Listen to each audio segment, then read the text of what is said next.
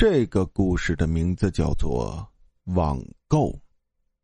范瑶喜欢网购，也喜欢听鬼故事。可惜他是个灵异绝缘体，听身边的人天天嚷嚷见鬼了，自己却连个鬼影子都没见着。这天，范瑶在购物网店闲逛，正巧碰着一个专门卖奇怪物品的店，里面的东西范瑶都没听说过。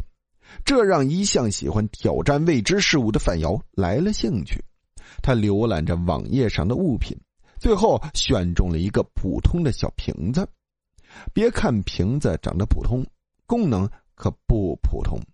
描述上写着：“将真正的鬼怪送到您家。”范瑶看着商品说明书上标注的七天免费退换的字样，毫不犹豫的点了确认付款。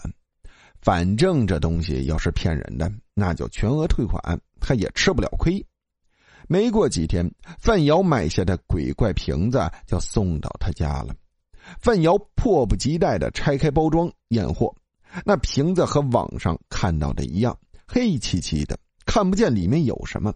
他壮着胆子把瓶盖子拧开，等了半天，却什么事儿也没发生。